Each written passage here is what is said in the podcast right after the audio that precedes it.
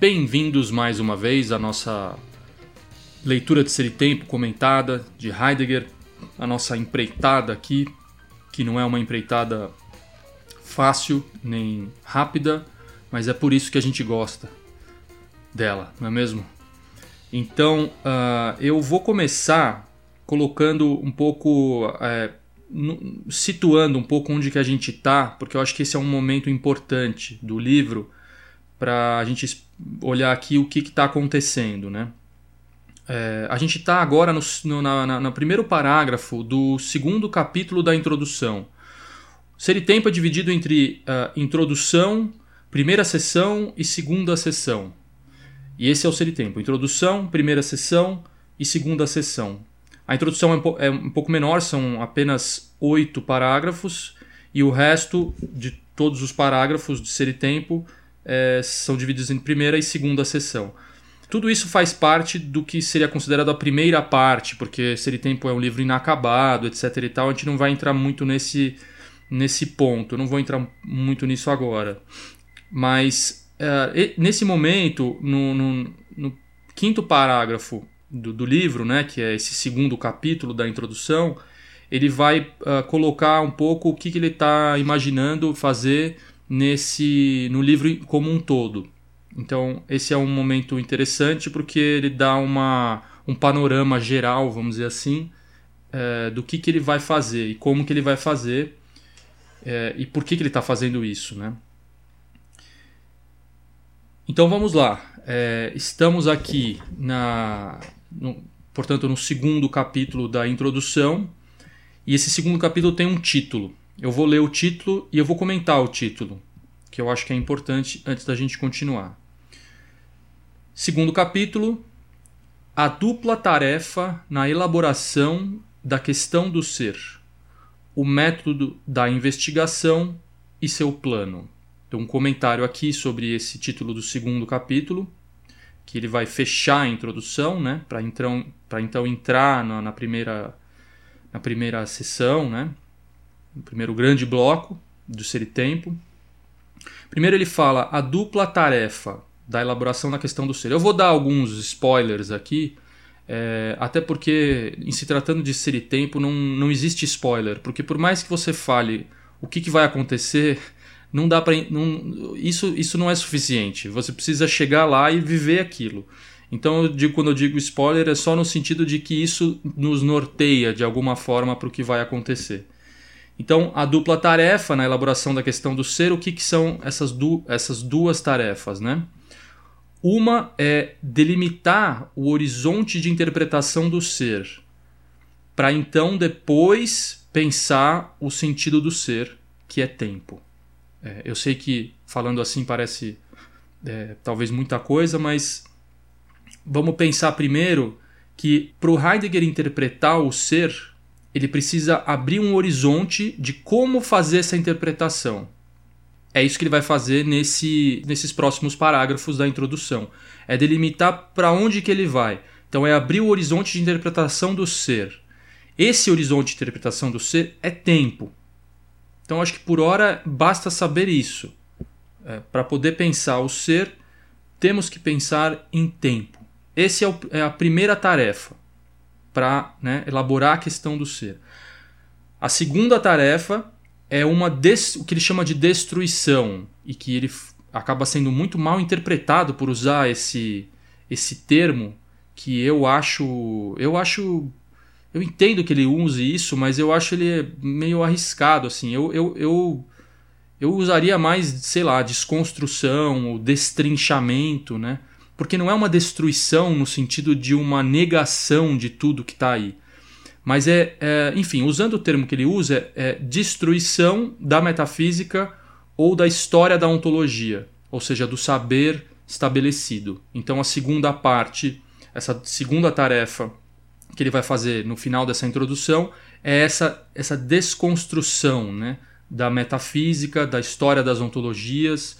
Então, essas duas coisas são importantes. Uh, o método da investigação é o método mesmo, né? o método fenomenológico de investigação. Isso é muito legal porque ele vai falar muito de fenomenologia, o que é fenomenologia, como que ela funciona, o que, que o que, que a gente quer dizer com fenomenologia, como que é o método fenomenológico de investigação. Isso é, é, é muito interessante. Isso também vai estar tá dentro da introdução. Então, é disso que se trata né, o segundo capítulo aqui da introdução, para daí então a gente ir para o primeiro grande bloco. Então, começando, parágrafo 5. Comentário sobre o título do parágrafo é o seguinte: é a impor ele está dizendo o que, que é a importância fundamental do Dasein de abrir o horizonte do tempo. Ou seja, é, é só pensando a partir do Dasein que a gente abre o horizonte do tempo. Então, o método dele, a forma dele de fazer a analítica que ele está fazendo é colocar o Dasein, né, é dizer assim, sem Dasein não existe nada. Né? É, não tem como a gente pensar ser se a gente não pensar em Dasein. E é o Dasein que abre o horizonte do tempo.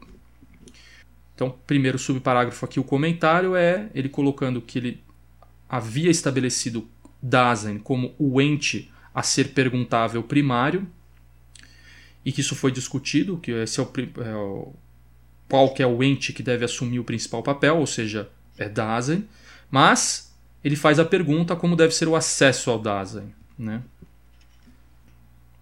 Comentário rápido a respeito dessa primeira frase, é, ele está, no meu entender aqui, ele está colocando que o modo de ser do Dasein ele não é tão óbvio quanto a gente imagina que é.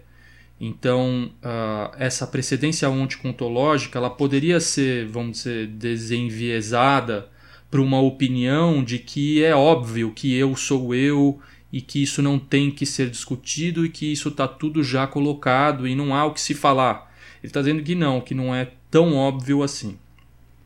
Então, comentário aqui, é, rapidamente, mundo nessa frase tem uma nota de rodapé do próprio Heidegger, que é dizer mundo aqui, a part... É, o mundo quer dizer aqui a partir do subsistente.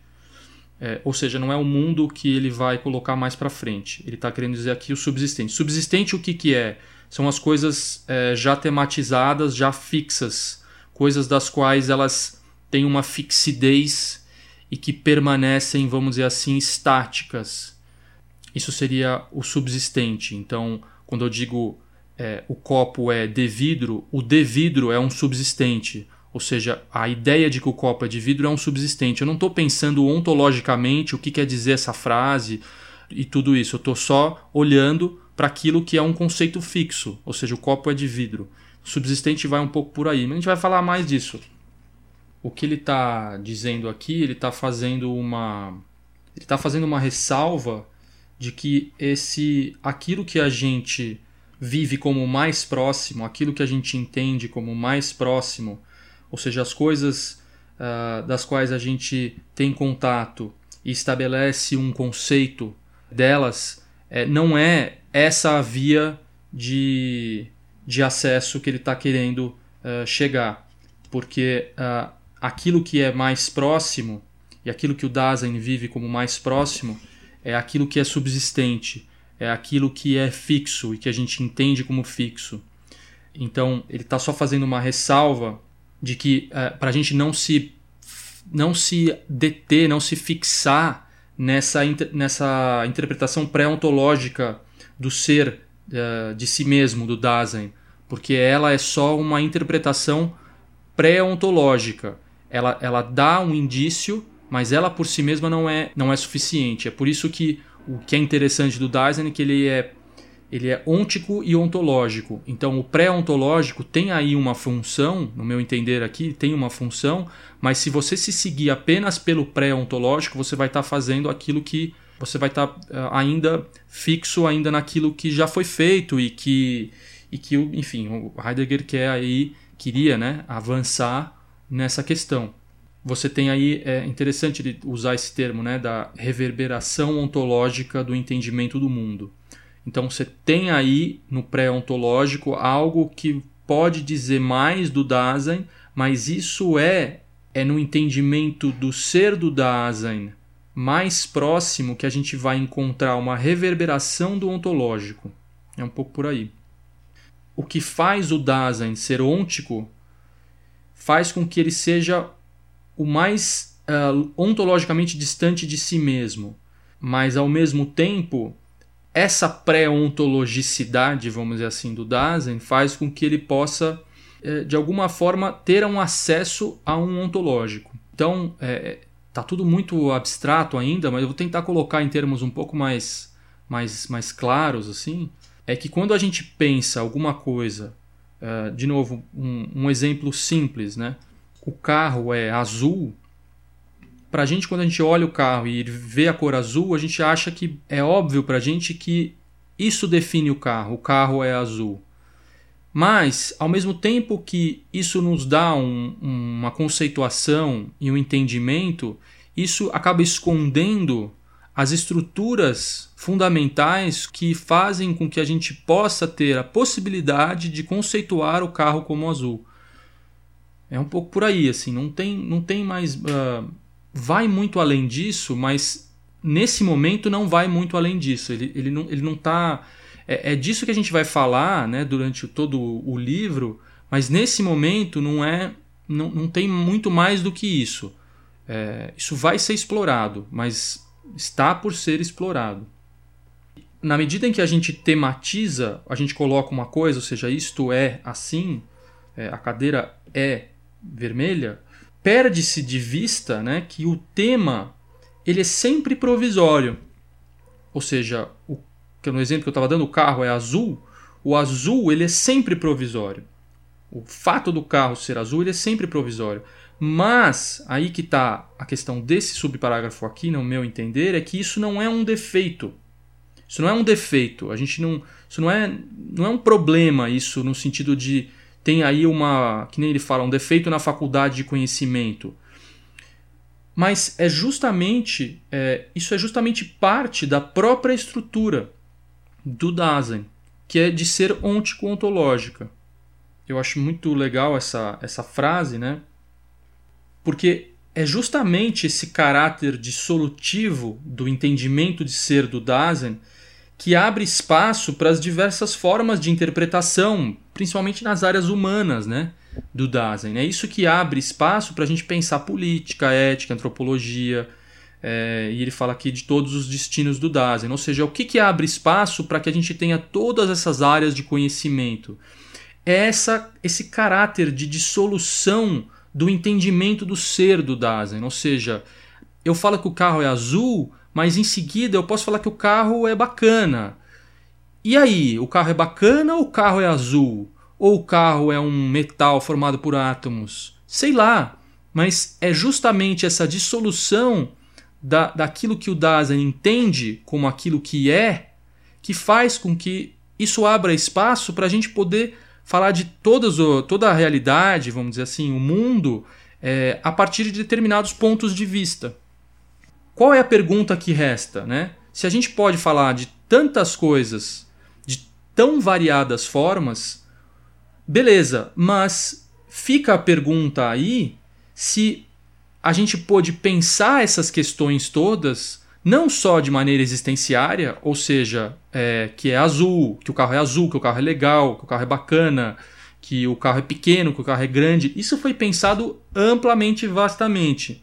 Mas e no sentido originário, no sentido existencial, será que isso foi pensado? Existencial aí seria algo que pensa o ser, né?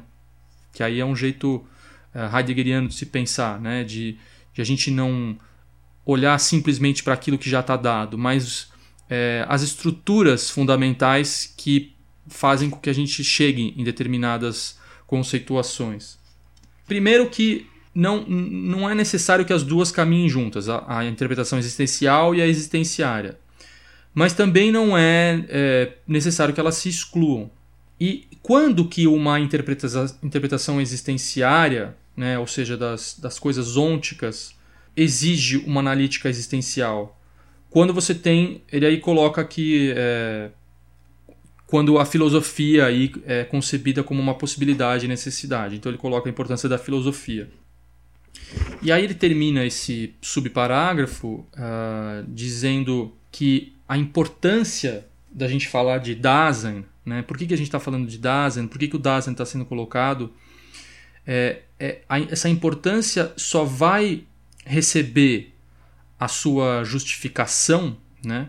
E a sua justificação aí existencial, ou seja, uma coisa mais fundamental, quando essa estrutura fundamental do Dasein for suficientemente elaborada. Elaborada numa orientação para o problema do ser. Então, a gente só vai conseguir entender por que, que o Dasein é tão importante aqui quando o Dasein for colocado de maneira suficientemente clara na sua orientação para a gente poder pensar o ser. Aqui ele está falando um pouco do método fenomenológico de acesso ao Dasein. Né?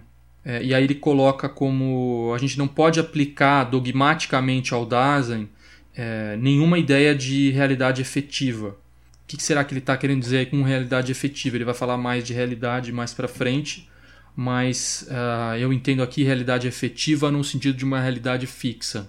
Ou a gente poderia pensar também como realidade efetiva uma relação pura e simples de causa e efeito, onde você tem uma causa e um efeito imediatamente correlato à causa. Então, quando a gente, por exemplo, fala do, das, das patologias, que o, o paciente, ele, ele não. Quando ele fala de um delírio, esse delírio ele é realidade, mas ele não é realidade efetiva. Então, uh, por quê? Porque ele não tem, esse delírio não tem uma efetividade no sentido de uma, de uma correlação a algo que poderia ser compartilhado por todos, é, etc. Então, realidade efetiva pode ser várias coisas aqui. A gente poderia pensar ela de várias formas. E aí, a partir dessa categoria fixa, imutável, suprassensível, como quiser, né, no sentido platônico, você construir a partir daí categorias então, sei lá, eu vou colocar um exemplo aqui. O, o, o que, que é o homem? O homem é Homo sapiens. Homo sapiens é aquele ser que é, é mamífero e blá blá blá blá blá. E você, assim você vai seguindo várias categorias a partir de uma ideia de uma realidade efetiva, ou seja, a realidade de que o homem é Homo sapiens. Então, qualquer, não, não é por aí que a gente vai fazer, uh, o, vai ter o acesso ao Dasein, né? Como que é que vai se ter o acesso ao Dasein? E aí que ele vai continuar. Então, qual que é o acesso ao, ao Dasein? Um comentário aqui, né, é que o acesso a esse Dasein é como esse ente Dasein é de pronto, ou seja, de uma maneira imediata, né, e no mais das vezes, ou seja, na maioria dos momentos, em sua mediana cotidianidade, ou seja, é no cotidiano. Lembrando que Heidegger é um pensador do existencial, né? daquilo que é do vivido. Então, o que, que é o vivido? É o cotidiano, é o como a gente vive na maior parte das vezes, na maior parte do tempo. Isso é o cotidiano, como a gente diz mesmo, ah, o meu cotidiano. É a partir daí que vai se ter um olhar de quem é Dasein, como é esse Dasein. Finalizando, é a partir da cotidianidade que a gente vai pôr em relevo o ser dele. É, e é, é, a partir daí que o ser do Dasein vai, vai, vai aparecer. É importante a gente dividir né, em, vamos dizer, em três, em três partes, sei lá, a, a, o processo aqui que ele está, de pensamento dele, de pensar uh, ser e tempo. Primeiro, elaborar a questão do ser, isso é uma coisa. Pensar o ser, né? Isso é uma outra coisa. E pensar o sentido de, o sentido de ser. Então são três coisas que são importantes. Aqui ele está começando a pensar a elaboração da questão do ser. Lembrando que a gente está na introdução do livro. Então ele está pensando como elaborar a questão do ser, para então a gente poder olhar para o ser e em seguida o sentido de ser. Né? Que é aí que ele vai chegar no final das contas, o sentido de ser. O que, que ele falou aqui? Né? Ele está colocando passo a passo o que ele vai fazer. Então, ou seja, na primeira sessão do livro, ele vai, que é o primeiro grande bloco do livro, como eu tinha falado, ele vai nos preparar para o horizonte da interpretação do ser. Ele vai fazer uma preparação disso, porque não é assim, ah, falei, pronto, entendeu. Não, é uma preparação para fazer isso. E nessa primeira sessão, ele não coloca ainda o sentido do ser. O sentido do ser é tempo, mas ele não coloca isso. O tempo vai ser só na segunda sessão, na segunda metade do livro. Certo? Então é isso que ele está colocando aqui nesse subparágrafo. Ele está nos preparando. Então o que a gente está lendo aqui é que a temporalidade é o sentido do ser é, do Dasein, certo? Mas essa interpretação do Dasein como temporalidade, ela ainda não vai ter dado resposta à pergunta pelo sentido de ser em geral. Ela vai preparar o terreno para a gente pensar a, o sentido do ser em geral. Vamos ver se ele vai chegar nisso ou não. Mas é isso que ele está dizendo. É, é, a, é a temporalidade do Dasein que vai nos abrir terreno, né? preparar o nosso terreno para pensar o sentido do ser em geral, que é, vamos dizer, a tarefa máxima, é o objetivo máximo aí. Né? A gente só pode entender ser pegando esse ente, que é o ente ôntico ontológico, que é Dasein, e aquilo que Dasein entende como ser é o tempo.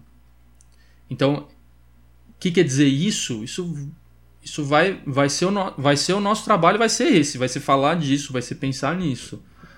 Mas ele já disse que o tema vai ser esse. Então a gente tem que ir mais a fundo nisso, né?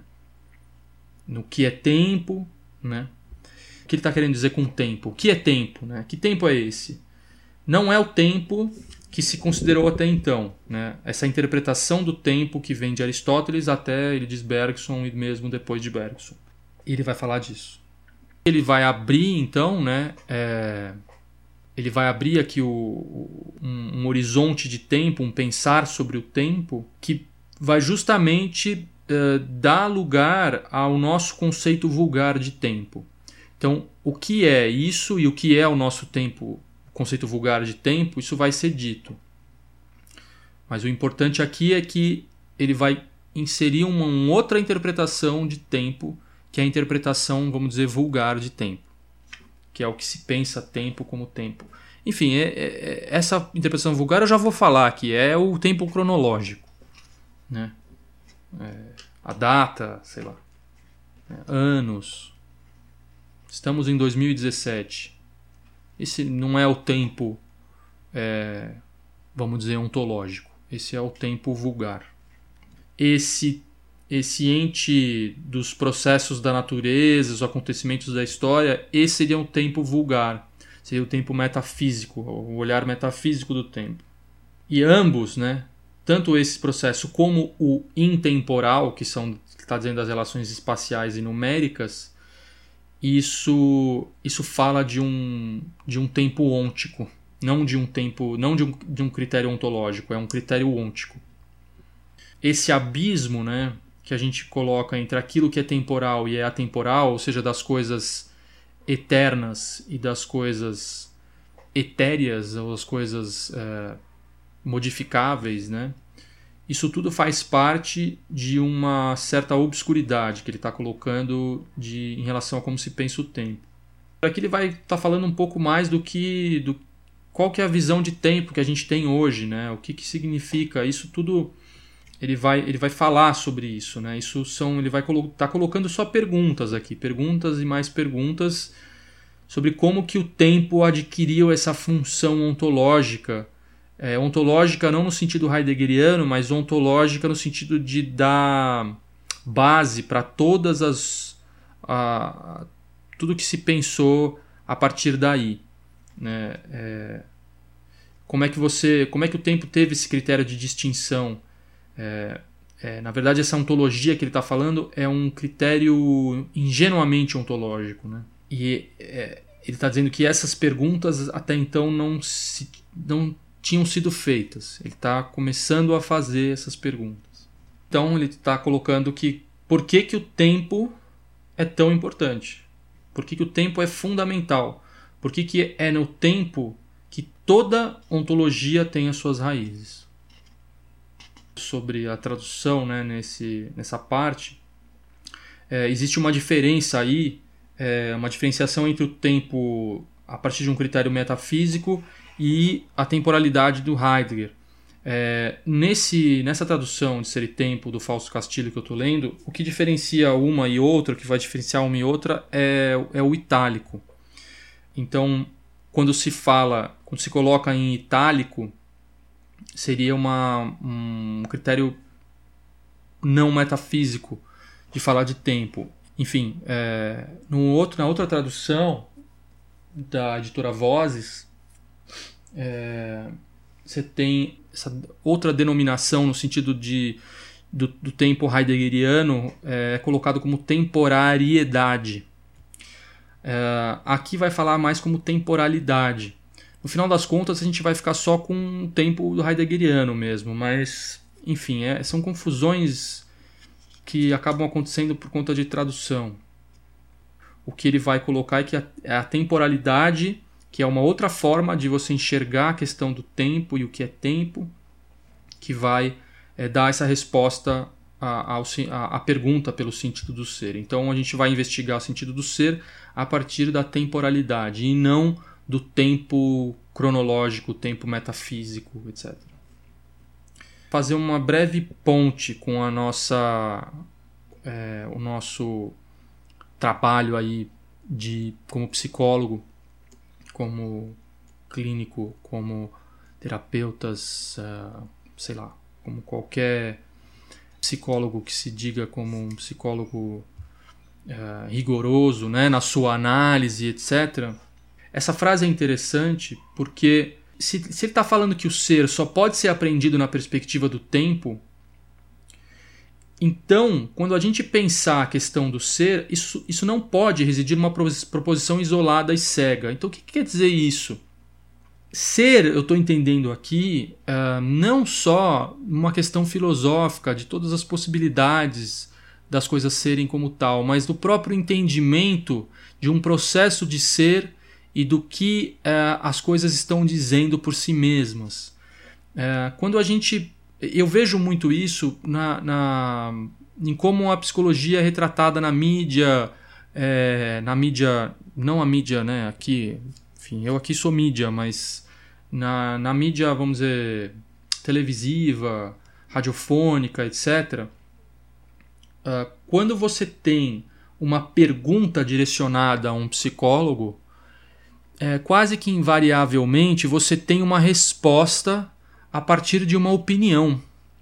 Isso é muito, muito complicado, porque se eu digo, por exemplo, que eu faço sei lá, um telespectador que pergunta ao psicólogo que está ali no programa é, o que ele fa o que eu faço, terminei com meu namorado, o que eu faço.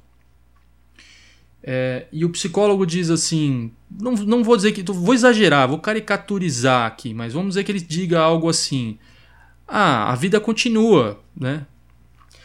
Essa frase, a vida continua, ela não passa de uma opinião.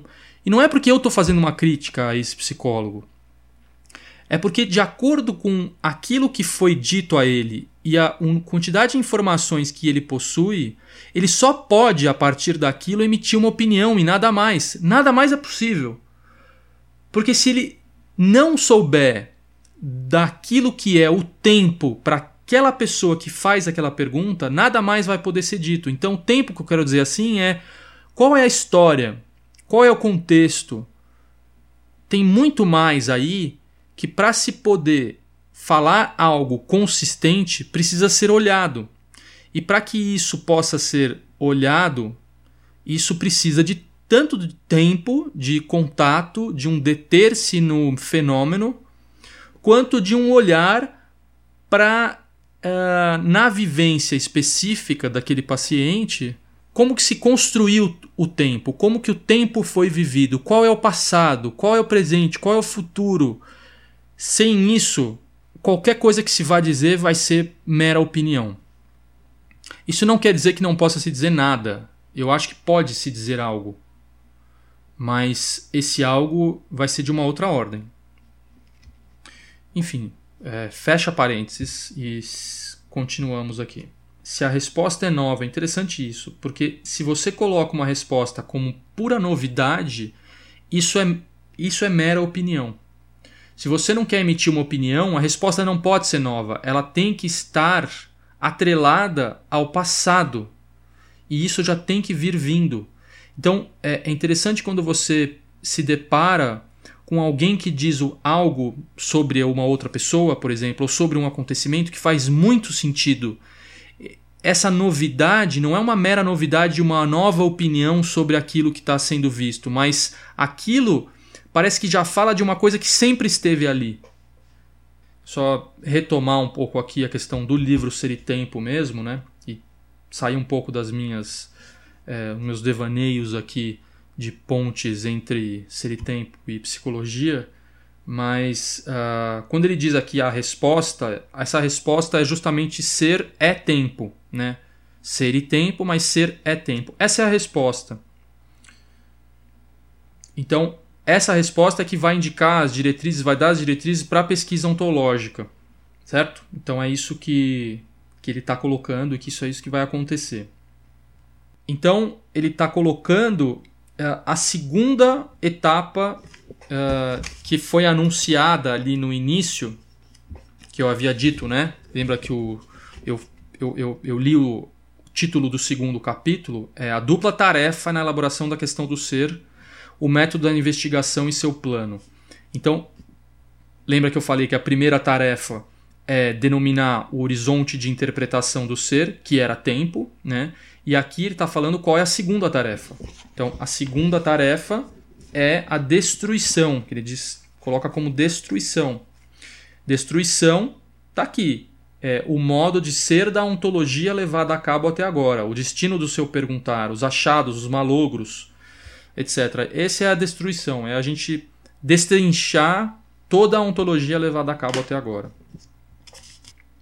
Muito bem, terminamos aqui mais um parágrafo. Na minha concepção, eh, às vezes dá um pouco de aflição, assim, que Heidegger vai colocando as coisas e vai fazendo as preparações e parece que é, demora para chegar aquilo que ele de fato quer dizer. Né? Ele faz toda uma preparação, ele vai preparando um campo assim para poder daí dizer o que ele vai dizer. Ele vai dizer, mas é, para que você possa escutar isso que ele quer dizer da maneira como ele quer que você escute, ele precisa primeiro limpar o terreno. Então, e a, e a limpa desse terreno para muita gente é demorada. Talvez não para todo mundo, mas para muita gente ela é, ela é demorada. E ele tem uma coisa muito rigorosa de, de, ter certeza de que esse terreno foi limpado de fato. Então por isso que tem essa demora. Então vem muitas perguntas, perguntas, perguntas, perguntas e poucas respostas. Não que em algum momento vá vir as respostas, mas vai pelo menos sair desse campo de preparação e ir de fato para falar sobre as questões que envolve a interpretação do Dasein e interpretação do sentido de ser, etc. Então terminamos mais um parágrafo aqui e nos vemos no próximo episódio. Um grande abraço. Tchau.